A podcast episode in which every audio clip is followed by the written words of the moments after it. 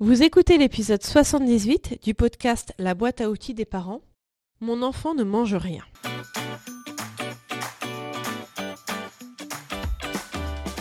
Bonjour, je m'appelle Juliette Cerceau et je suis ravie de vous accueillir sur la boîte à outils des parents. Je suis coach parental et coach de vie certifié. La boîte à outils des parents, c'est le podcast dédié aux parents d'enfants de la naissance à l'adolescence. Chaque mardi, je vous donne des outils concrets, applicables facilement et immédiatement pour vivre une parentalité plus épanouie. Une question qui vient de beaucoup de parents, comment faire quand mon enfant ne veut rien manger? Avec cette question vient aussi l'angoisse de bien élever son enfant, bien le faire manger pour qu'il ait suffisamment de vitamines, de bonnes choses dans son corps pour qu'il grandisse bien. On pense bien souvent au développement physique, parfois dicté par les préceptes de beauté de la société dans laquelle on évolue, mais j'aimerais qu'on pense aussi au développement intellectuel, ça s'appelle la neuronutrition. Que manger pour nourrir son cerveau?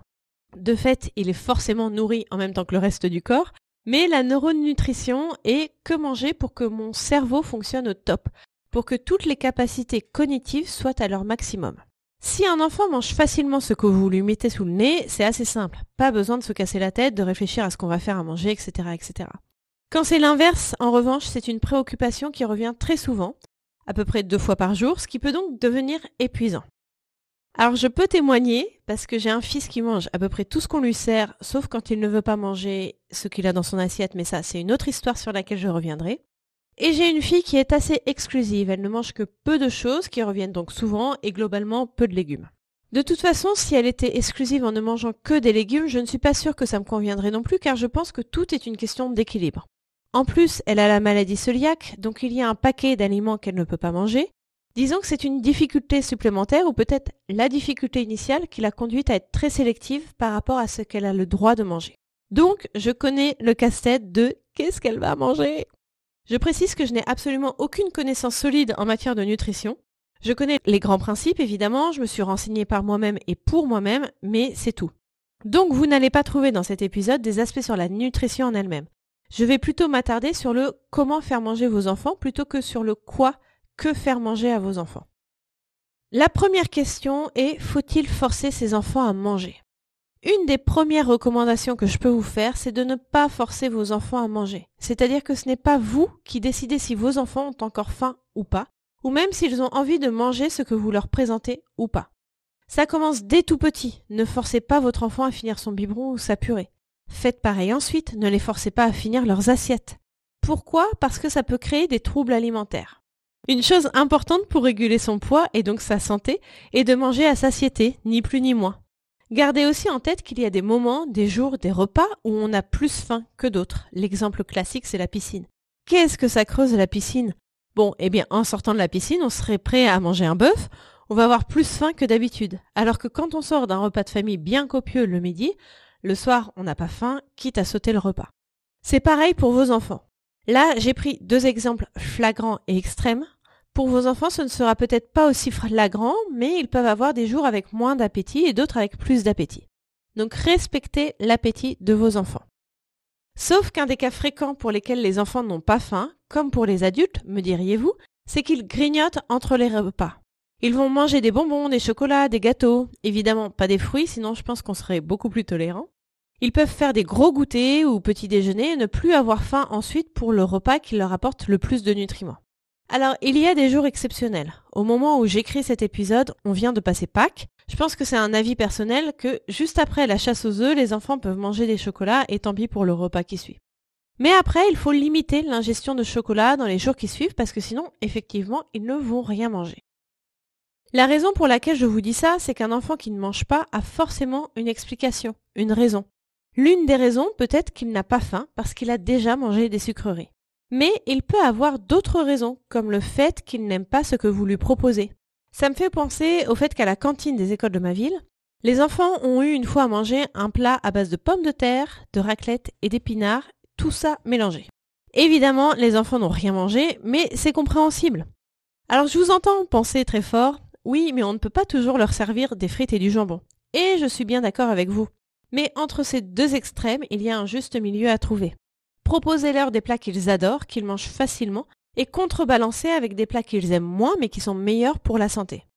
Il est également important que vos enfants comprennent pourquoi ils doivent manger des légumes de temps en temps, donc expliquez-leur. Je le précise car on ne pense pas toujours à expliquer des choses qui nous paraissent évidentes. Mais vos enfants ne savent pas pourquoi ne manger que des frites ce n'est pas bon et pourquoi il faut varier son alimentation. Quand les enfants comprennent leur intérêt, ils écoutent plus. Je prends parfois l'exemple d'un sportif que mon fils aime particulièrement en lui disant euh, Tu crois que lui il mange que des frites? Un autre aspect qui entre en compte est le respect des règles et des limites. Ça, ça entre en compte pour tout un tas de choses que vous voulez mettre en place avec votre enfant. Que ce soit les écrans, les heures de sortie, les devoirs, n'importe quoi. Si votre enfant ne mange pas ce que vous lui proposez et que c'est OK pour vous, et que vous lui proposez toujours une alternative, c'est sans fin. Il va toujours vouloir autre chose que ce que vous lui proposez. Et je comprends que vous le fassiez parce que vous avez cette idée et cette pression que votre enfant doit absolument manger une telle quantité pour être en pleine forme et en bonne santé. Mais si les règles chez vous sont bien établies et que vous dites que ce qu'il y a à manger c'est ça et pas autre chose, eh bien c'est ça et pas autre chose. Je ne suis pas en train de vous dire de ne pas laisser d'alternatives et de choix quand c'est possible. Je suis en train de vous dire que si vous cuisinez un repas pour chaque membre de la famille et que ça vous pèse, il est temps de recadrer les choses. Je voudrais finir cet épisode en essayant de vous enlever de la pression, de vous déculpabiliser.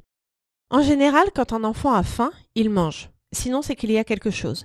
Si un enfant ne veut pas manger, essayez de trouver pourquoi. Je vous renvoie à l'épisode sur les besoins. Il est important de comprendre les besoins de ses enfants pour y répondre. Si votre enfant ne mange pas, je vous invite à en parler à votre médecin, c'est peut-être que ça cache un trouble quelconque. Mais si tout va bien et qu'il ne mange quand même pas, Revoyez le respect des règles et des limites. Expliquez-lui pourquoi manger varié est important. Proposez-lui des choses qu'il aime et il devrait se montrer plus raisonnable et manger.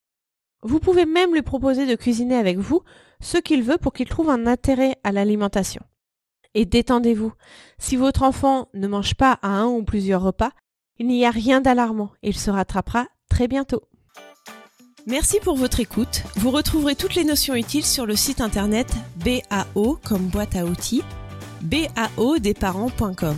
Et vous pouvez vous inscrire à la newsletter pour être notifié chaque semaine des nouveaux épisodes et pour télécharger mon guide gratuit des 5 règles pour arrêter de crier sur ses enfants.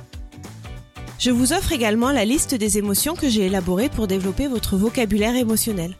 C'est la première étape pour pouvoir ensuite mieux accueillir vos émotions et celles de vos proches, à commencer par celles de vos enfants.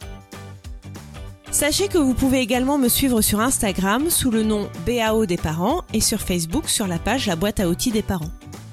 Si vous avez aimé cet épisode, n'hésitez pas à me le faire savoir en déposant un avis 5 étoiles sur Apple Podcast.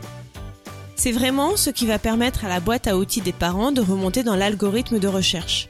C'est donc le meilleur moyen de me soutenir et de permettre à d'autres auditeurs de retrouver ce podcast plus facilement. Enfin, et après j'arrête, Sachez que si vous voulez vivre dès maintenant la vie à laquelle vous aspirez, je propose un accompagnement personnalisé, peu importe votre besoin, que ce soit dans votre vie familiale, professionnelle, personnelle ou même sentimentale. Je vous offre un rendez-vous découverte de 30 minutes qui est gratuit et sans engagement. Vous trouverez toutes les informations sur mon site internet baodesparents.com. À mardi prochain!